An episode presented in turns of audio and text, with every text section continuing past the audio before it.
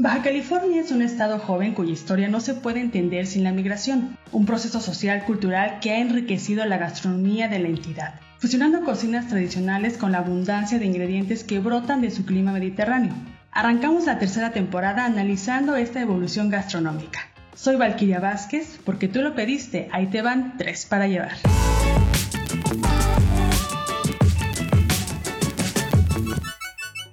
Iván Gutiérrez, ¿cómo estás, amigo? Muy buenas tardes. ¿Qué tal, Tania? Muy bien, muy contento aquí, pues de ya arrancar esta tercera temporada de Tres para Llevar. Miran, tres y tres. ¿Quién me diría, no? Que tan rápido se nos iría. Fíjate que no sé cómo lo has sentido tú, pero en lo personal yo creo que hacer este podcast me ha ayudado como a no perder tanto la cabeza en esta cuarentena, ¿sabes? Sí, como mantenernos ocupados, ¿no? Exacto, sí, como que ahora sí que que pues nos ayuda a mantenernos pues también en contacto y a seguir activos, ¿no? A seguir explorando este mundo interesante de la gastronomía. Y yo espero que también las personas que nos escuchan, que, que, han crecido, hemos crecido en audiencias en, estos, en estas ya dos temporadas y este arranque de la tercera, ¿no? Yo espero que ellos también pues se sientan como de alguna forma acompañados por nosotros cada vez que sacamos un nuevo episodio, ¿no? Y pues nada, ¿qué onda? Este, ¿Cómo ves el calorcito de hoy? ¿Te vas a tomar algo o andas con, con agüita? Pues fíjate que yo sigo con mi agüita porque pues como te lo mencioné antes, sigo a dieta. Ya oh, bajé 6 kilos, mi querido amigo. ¡Oh, bravo! Y este, y pues feliz. Y además fíjate que hoy, precisamente hoy, no hace mucho calor, ¿no? Como que el airecito está rico. ¿Cómo lo ves tú? Pues sí, quizás no hace tanto calor, pero la verdad es que yo, ya sabes, no puedo controlar muchas veces y mira. Joder, tuve, tuve, que abrir una lata para combatir este, esta ligera olita de calor, que en este caso es una West Coast IPA de nuestros amigos de cervecería Transpeninsular esta cerveza tiene por nombre Carretera 3. Sí, es muy pues, buena. para, está muy rica esta cerveza de, Transpeninsular. Y pues les voy haciendo un pequeño spoiler, ¿no? A los, a los oyentes, a los molca escuchas, que eh, próximamente vamos a sacar ya por fin nuestra siguiente edición de la revista Molcajete. Y pues vamos a tener ahí a cierta cervecería que tiene cierta cerveza que se llama Carretera 3 que va a estar apareciendo ahí con nosotros, Así que les vamos a contar una información bien interesante sobre todo esto. Oye, amigo, lo único preocupante es que cuando te vuelva a ver, pues vas a tener una pancita así como medio rara, ¿no? De tanta cheve. ¿Me creerás que ¿Me creerás que sí? y me vale, ¿no? no, no, la he estado trabajando, ¿eh? Fíjate que, que si algo de bueno dejó la pandemia es que me, me ha permitido acá establecer mejores ritmos de ejercicio. Ya sabes, para moderar también pues tantas cervezas, tantos patrocinios, no puedo con tantos patrocinios, ya basta. Pobrecito tú. Hay que hacer más giveaways. sí, mejor que vayan a las personas y no a tu estómago. sí, cierto, sí, sí, sí. Oye, pues esta tercera temporada nos pinta verdaderamente muy especial y muy interesante, así que ¿por qué no nos presentas a nuestro invitado especial del día de hoy? Por supuesto. Fíjate que el día de hoy nos acompaña Paulo César García, alias El Cora, a quien seguramente muchos ya conocen por lo que es uno de los birrieros con mayor demanda aquí en la ciudad de Ensenada. César es actual propietario de Birrería El Cora, en particular de la sucursal México, y pues tiene décadas de experiencia en la cocina nayarita. Además de que pues ha visto prosperar, muchos negocios de la ciudad que, que, al igual que su restaurante pues traen como esta herencia eh, culinaria del sur del país, ¿no? Que precisamente es un tema con el que cerramos la segunda temporada de Tres para Llevar, ¿no? Entonces se conectan perfectamente. ¿Qué tal, César? ¿Cómo estás? Bienvenido. Hola, muy buenas tardes. Hola, César. Hola, ¿cómo estás? Muy bien, muy bien. Aquí pasándola, ya ves, echándonos una cheve. Tú también traes una cheve, ¿no? Pues sí, igual, de nuestros amigos de WC. Eh, traemos ahí una, una Sisio Nipa muy, muy rica de ahí, de, de la cervecería WC. Ah, mira, ahí está. Para, Ay, ustedes no pierden el tiempo. no, pues qué pasó, oye, hay tantas cervezas que tenemos que ir probarlas todas. pues ahorita estamos en auge con lo de la cerveza y estamos muy bien posicionados a nivel nacional. Tenemos muy buenas cervecerías aquí en Ensenada. Así es. Todas las cervecerías tienen en particular una etiqueta que las caracteriza Ahorita tú vas a una cervecería y pruebas una muy rica IPA y en otra una muy rica Porter. Pienso que es lo que ahorita nos, nos está proyectando junto con la, con la cocina, ¿verdad? La cerveza también y el vino, ¿verdad? Estamos ahorita en un, en un punto... En, el ojo del huracán. En el ojo del huracán, gastronómicamente, y este, todo apunta muy bien para, para Baja California y, y para Ensenada. Ahorita tú oyes a un chef de, del interior y le dices Ensenada y no, pues quería yo en Ensenada con esos vinos, con los aceites de olivo, con los pescados, las carnes del norte. Es algo increíble lo que nos da la Baja California de productos. Oye, y está bien interesante porque precisamente, pues Baja California es un estado joven, ¿no? En comparación con otras entidades del país, pero como somos este estado lleno de migración, o sea, de personas que vienen del centro del país o de otras partes de Latinoamérica eh, buscando nuevas oportunidades, pues como que se ha dado este fenómeno de la, de la fusión de la cocina, ¿no? En la que pues se traen quizás algunas recetas del interior o de, o de cocinas mexicanas de allá del centro y aquí se renuevan o se, o se fusionan precisamente con, con los insumos del norte, ¿no? ¿Qué nos puedes platicar tú al respecto como de esto en tu experiencia? Precisamente lo que acabas de decir de la migración es algo que nos ha dado ese plus que la gente que sale del interior, toda la gente es gente que sale a prosperar y llegan a un estado joven donde la cocina pues prácticamente está en pañales y empiezan a preparar sus platillos con esos productos de aquí de la baja y con esas recetas que traen ellos de allá del sur que las hacen porque recuerdan sus raíces. Y voy a hacer un pozole bien bueno como el que hacía en Guadalajara porque aquí no lo saben hacer. sí, no una birra bien buena como la que hacen en, en Nayarit porque aquí no la saben hacer. Y voy a hacer unas carnitas bien buenas porque aquí no la saben hacer como, como en Michoacán. Y así por la nostalgia de recordar tus raíces, es como nace esa cocina aquí en Baja California de la gente que vino de, ya de que emigró para prosperar y pues toda la gente le vino a echar ganas. La gente que llegó hace 40, 50 años que tenemos restaurantes ahorita aquí en Ensenada, pues que ya tienen eso.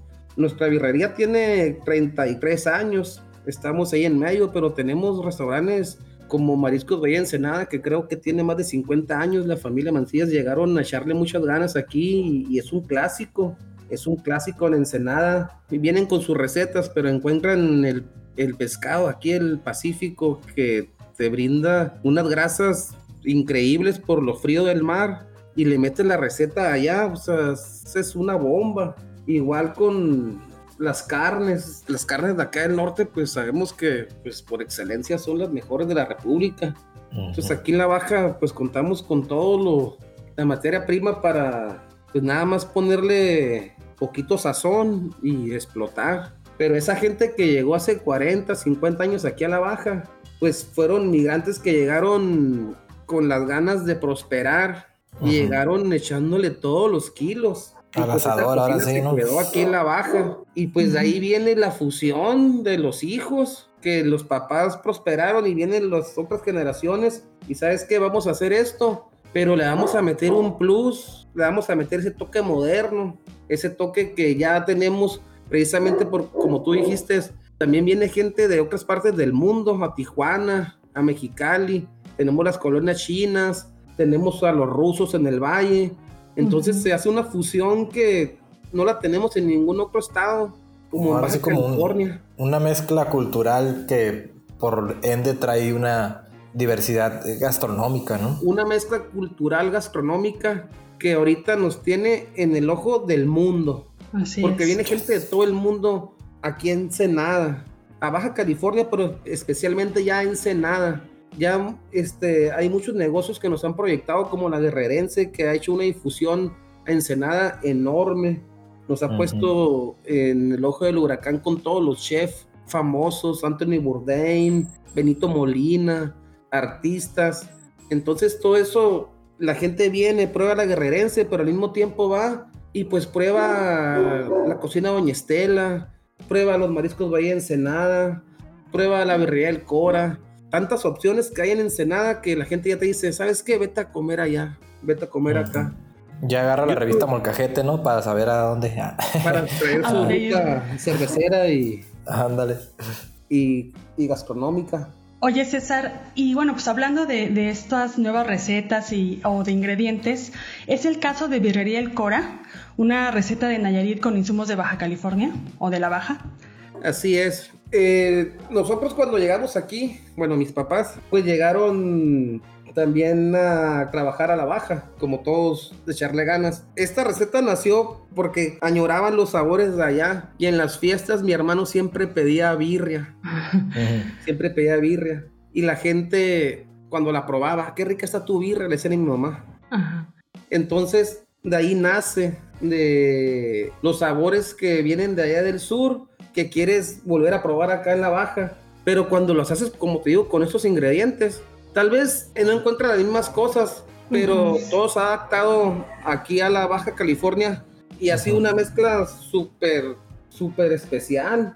No encuentras los mismos ingredientes en cuanto, en cuanto que aquí las cosas son, pues tal vez te puedo decir que nosotros aquí en la birrería vamos y compramos borregos y vamos y los compramos eh, a maniadero, los escogemos, los matamos y está súper fresquecito las parcelas aquí de maniadero, el rábano, el cilantro, aquí en ojos negros, eh, la cebolla, o sea, todo está bien cerquita, eh, eh, está el estado pequeño, Ensenada, y todo te llega súper fresco.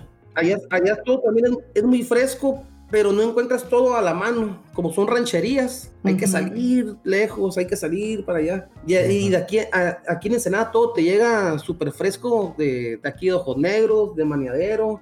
Todo local. Todo, está muy a la mano, eh, estamos en un punto medio. Entonces, sí es muy rica la comida allá, pero sí batallas más en encontrar los insumos. Y aquí todo lo tienes a la mano. Estamos súper privilegiados. Oye, como por ejemplo, tus, tu tus quesabirrias las haces con queso del Real del Castillo, ¿no? Sí, nosotros trabajamos 100% con productos ensenadenses. Son con productos este, naturales. Ese queso de Real del Castillo es de la familia Terríquez. Esa familia tiene ya muchas décadas haciendo queso y es un queso natural. Tienen sus vacas, hacen leche eh, de cuajo, el queso con cuajo, no con pastilla. Es, un proceso natural. Es prácticamente, es, artesanal lo que hacen ellos, porque lo hacen a la vieja escuela con el cuajo. Tienen sus vacas en el campo súper relajadas, está súper hermoso el Rey del Castillo. Vas, te trasladas en el tiempo, súper, súper bien sus, sus ranchos, sus vacas, sus procesos el queso está riquísimo. Sí, la verdad es que eh, yo soy fan de tus tacos, ¿eh? me encantan. Nada más déjame que termine la dieta y ahora sí me voy a ir a atascar unos. Oye, César, ¿y qué otros restaurantes de Ensenada crees que va por esta línea de migración y gastronomía? Pues mira, hay mucha gente que llegaron antes que nosotros, mucho antes, y que siguen vigentes y con un éxito enorme como Carnitas Michoacán, que tienen ya creo que más de 60 años y su comida súper rica, siempre tienen mucha gente, súper limpio su lugar, llegas desde que entras al establecimiento, lo ves con una limpieza, no son las clásicas carnitas, mm, pues, ¿cómo te puedo decir? Tú desde que llegas a su lugar no es ni una gota de grasa a su negocio, ves todo limpiecito, está súper, súper bonito su lugar y súper ricas sus carnitas vas a los mariscos Bahía Ensenada también que tienen añales y la cabrilla siempre te sabe igual. El clásico del marisco Bahía Ensenada, su cabrilla frita, que siempre te sabe igual. Otro clásico de Ensenada, las tortas Michoacán de la Juárez. Tortas Michoacán que vende la torta cubana, la torta rusa. Llegaron hace décadas y siguen siendo las mismas tortas, súper ricas. Y la gente hace cola para comprar una torta ahí y son gente que llegaron de fuera. Igual que Tacos el Fénix, también tienen muchas décadas en Ensenada y llegaron de fuera también con la migración esta que vino a echarle ganas y se quedaron y ahora están súper aclientados. Viene gente de todo el mundo a comer tacos de pescado el Fénix cuando son las carreras de la Baja Mil han hecho documentales para Netflix. Ahorita van a salir en las crónicas del taco en la segunda temporada. Viene el taco de pescado del, del Fénix. Wow. Entonces, pues, ¿qué le podemos decir a la gente que nos escucha? Pues que vengan a Ensenada y que prueben. Estamos aquí en la ruta gastronómica número uno del país ahorita. Donde quiera que vayas a comer, tanto a la calle, una comida de 100 pesos como en el taco del Fénix, hasta una comida gourmet, todo está rico ahorita en Ensenada. Yo eh, acabo de ir al DF y, pues sí comí mucha comida muy rica, sobre todo la callejera, pero siento que ya nos hicimos muy fifís en Ensenada porque tenemos mucha comida muy rica en Ensenada. Somos ya, cualquier ensenadense sale de, de, de viaje al resto de la República y es un conocedor de la comida. No ocupas no ocupa ser de Michoacán para comer buenas carnitas, porque aquí ya las probaste en de Michoacán. No ocupa ser de Nayarit para cobrar, para comer buena birria, porque ya la probaste en el Cora. Entonces, llegas a otro estado o llegas con un conocimiento ya gastronómico, porque ya lo probaste en Ensenada y lo probaste de calidad. Oye, Cora, y fíjate, ahorita que estás mencionando esto de, pues, de las recetas o de los, de las migraciones que ha habido aquí de gente, pues, emprendedora y que, que ha dejado como este legado gastronómico, también siento que eh, hay algunos platillos aquí a nivel local que, si bien hay unos, por ejemplo, como el taco de pescado, que ya repunta a nivel nacional e internacional incluso, hay otros que todavía les falta un poquito de presencia a nivel, digamos, nacional, ¿no? O se me viene a la mente el taco psicodélico, ¿no? Que nació aquí en Ensenada, pero que ya traía como algunas partes de, de la receta precisamente de Nayarit, ¿no? Al menos en el reportaje que nosotros sacamos en la sexta edición de Molcajete sobre la historia del taco de pescado, pues mencionaban los creadores que, que si bien allá en Nayarit ya vendían como estos tacos de chicharrón, que fue hasta acá donde ya le agregaron el frijolito con chorizo y la carnita así tierna como la preparan aquí, ¿no? Entonces, eh, pues es un, es un platillo que quizás podría considerarse como parte del patrimonio gastronómico nacional, pero que todavía no destaca a ese nivel, ¿no? O sea, como que igual todavía permanecen algunos lugares que, o, algunos platillos de aquí en Ensenada que, que les falta llegar todavía más paladares, ¿no? Porque la verdad tienen una calidad este, increíble, ¿no? Así como tú comentabas, tanto un restaurante como, como una carreta pues, de tacos en este caso, ¿no? El taco psicoélico, mucha gente no lo sabe, que nació aquí en Ensenada y que no lo venden en ninguna otra parte, ni en la Baja California, ni en Mexicali, ni en Tijuana ni en el resto de, ni en el resto de la República. Sí, es un, es un caso muy particular el taco psicodélico porque todo el ensenadense lo conoce. No hay ningún ensenadense que no conozca el taco psicodélico. Y por lo tanto la gente piensa que donde quiera venden tacos psicodélicos, pero no, son nada más de aquí en Ensenada. Por eso es que la receta se ha quedado aquí en Ensenada, va de generación en generación entre las familias, nada más es familia la que, la que venden los tacos psicodélicos pero sí, como lo dices, es un taco que ya trasciende en el gusto aquí de los ensenadenses y que pudiera trascender a nivel nacional y tal vez internacional, no sé, ¿verdad? Pero es un taco que a todos nos gusta. Sí, es, es como el desayuno de los campeones. Sí, es muy curioso el taco psicodélico. Oye, Cora, y en tus experiencias eh, ahí en Viridial, Cora, ¿qué te ha comentado la gente? No sé, en cuanto a, no sé si alguna vez ellos eh, has tenido, seguramente sí, ¿no? Clientes que vengan precisamente del sur y que digan, órale, no me esperaba encontrar esta birria por acá o algo así. Sí, mira, hemos tenido clientes que me han dicho, mira, yo he viajado mucho por la República y no he probado una birra como la tuya, ni siquiera en Guadalajara. Tenemos clientes de, de Corea que nunca habían probado la birria y pues van cada semana ese grupo de coreanos. Tenemos clientes de Francia, tenemos clientes de Italia y a la gente empatiza mucho con el sabor del borrego. A pesar de que es un sabor fuerte, ¿no? Sí, tenemos clientes de Nueva Zelanda, Estados Unidos, obviamente, Brasil, Argentina, pero son comunidades que se juntan para ir a comer birra los sábados de argentinos, cinco argentinos, seis coreanos, que se juntan para ir a degustar eso el, el, fin de semana. Entonces te quedas tú este, pensando cuando los ves, oye, es que cura que un platillo mexicano le guste un paladar pues de la otra parte del mundo, de otro continente, y que, eh, cada semana está aquí y que pidan un corte en particular, costilla, espinazo, se casan con un corte y cada semana están ahí. No, pues ahora sí que es impresionante, ¿no? Lo que, el movimiento de culturas también pues significa en sí, ¿no? Que es esta cuestión de la, de la migración. O sea, yo en, su momento tuve la oportunidad de realizar un intercambio estudiantil, ¿no? Que te había comentado ahí a Buenos Aires y también me, me, vi reflejado ahorita, ¿no? En este grupo de coreanos que decías o, o de franceses o lo que fuera, porque pues nosotros como mexicanos en Argentina íbamos y, y nos reuníamos a una parrillada allá en, en Buenos Aires, ¿no? Y yo pienso que pues algún parrillero de allá seguramente pensó algo similar, ¿no? Como que, ah, qué curioso que aquí los, que, que vengan los mexicanos y porque finalmente la comida pues es este punto de encuentro, ¿no? Es un, o o aparte pues de ser un, un placer un vínculo también, ¿no? Es un, exacto, es un generador de vínculos, ¿no? Y, y ahorita yo creo que eso es quizás como uno de los puntos que la mayoría de la gente ha de extrañar más de poder estar en una comida así grande, ¿no? En, en los restaurantes, pues ahorita sabemos que estamos un poquito limitados con eh, esto de, de, la emergencia sanitaria, pero yo creo que eso es algo de lo que más han de extrañar este, la gente, ¿no?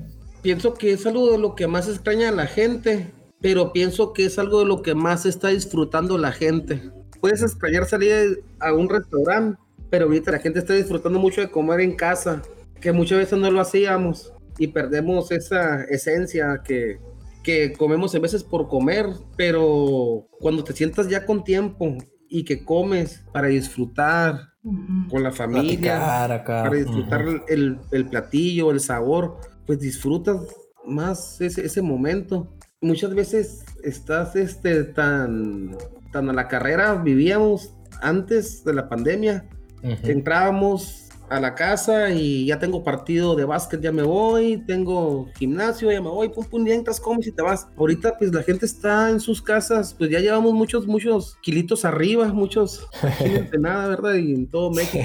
Precisamente porque pues nos centramos en comer, Ahorita eh, lo que hacemos gira en torno a la comida, las reuniones. ¿Qué vamos a hacer esto? Vamos a hacer aquello. No hay discotecas, no hay nada que hacer. No hay nada más que comer. Así es. Pues bueno, al menos este algo tenía que dejarnos bien, ¿no? Esta pandemia. sí, pues lo, lo, mismo con la cerveza. Hemos tenido tiempo, por, en mi caso, de, degustar cervezas ahorita con esta pandemia, conocer las diferentes cervecerías en Ensenada, las opciones, te llegan mensajes al Facebook y estás checando de comida, alitas. Y pues sí, pues ha sido la pandemia de, de degustar, de degustar sabores. De hacer maridajes en casa, ¿no? Como nosotros ahorita con estas, estas cervecitas. Sí, así es. Y de, y de descubrir lugares también, nuevos lugares. Sí, nosotros ya ahorita en el Cora, pues ya tenemos ahí una cartera de cervezas de eh, Punta a Punta, Barbaján, Brewer, Cardera, y pues estamos ahorita por, por incorporar misioneros también a la carta de cervezas artesanales. Mm, y pues igual seguir con la misma bandera de seguir consumiendo productos locales, productos locales y, y pues seguir esa cadena de, de apoyarnos aquí, pues, localmente, ¿verdad? Y pues aquí más que el apoyo, pues es la calidad que nos ofrecen. La cerveza artesanal ahorita, contigo, pues ya sabemos que está en el número uno del país ahorita y, y pues es el momento de que la gente la pruebe y, y tenga la oportunidad de, pues, de, de degustarla. Mucha gente piensa que, que, son sabores muy fuertes porque al principio, cuando recién salió, pues eran pocos los estilos que había, ¿verdad? Entonces se quedan con esa idea, pero ahorita hay tantos estilos y variedades que hay para cada uno de los gustos, de rices, afrutadas, lagers, de todos los sabores que pues, te puedas imaginar. Ahorita este, es, una, es una fiesta esto de la cerveza artesanal y pues hay opciones para todos. Oye César, ¿y qué, ¿y qué estilo de cerveza le va a la birrería El Cora? O sea, como con, con qué maridaje lo, lo, lo, has probado, pues. Definitivamente va con los tuestes, ya sea una ámbar, una porter. Yo en lo particular prefiero las porters para la birria porque va mucho el sabor tostado de la cerveza con el sabor horneado de la birria. Entonces sí, es un sabor que le va muy bien. La ámbar también, pues me encanta también la ámbar. Pero en lo particular prefiero las porters para la, para la birria, sobre todo para el borrego. Pues bueno, vamos a tener que darnos una vuelta, ¿no, Tania? Ahorita que pase tu, tu dieta para ir a ver si es cierto que ese maridaje está tan rico como nos dice aquí nuestro compañero el Cora. Sí, tenemos que ir. Y sí, la verdad que sí, con las porter, porque como que le contrarresta la, la grasita de la, de la birria y a lo mejor el, el, saborcito del borrego, que ya ves que es un poquito más fuerte.